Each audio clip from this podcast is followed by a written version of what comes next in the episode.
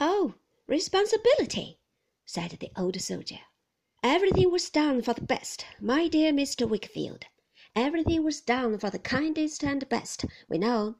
But if the dear fellow can't live there, he can't live there, and if he can't live there, he'll die there, sooner than he'll overturn the doctor's plans. I know him, said the old soldier, fanning herself in a sort of calm prophetic agony and I know he'll die there sooner than he'll overturn the doctor's plans. Well, well, ma'am, said the doctor cheerfully, I'm not bigoted to my plans, and I can overturn them myself. I can substitute some other plans.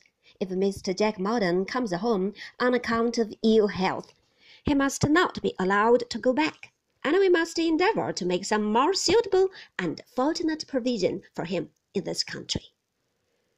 Mrs. Markleham was so overcome by this generous speech, which, I need not say, she had not at all expected or led up to, that she could only tell the doctor it was like himself, and go several times through that operation of kissing the sticks of her fan, and then tapping his hand with it, after which she gently chid her daughter Annie for not being more demonstrative when such kindness was showered for her sake on her old playfellow, and entertained us with some particulars concerning other deserving members of her family, whom it was desirable to set on their deserving legs.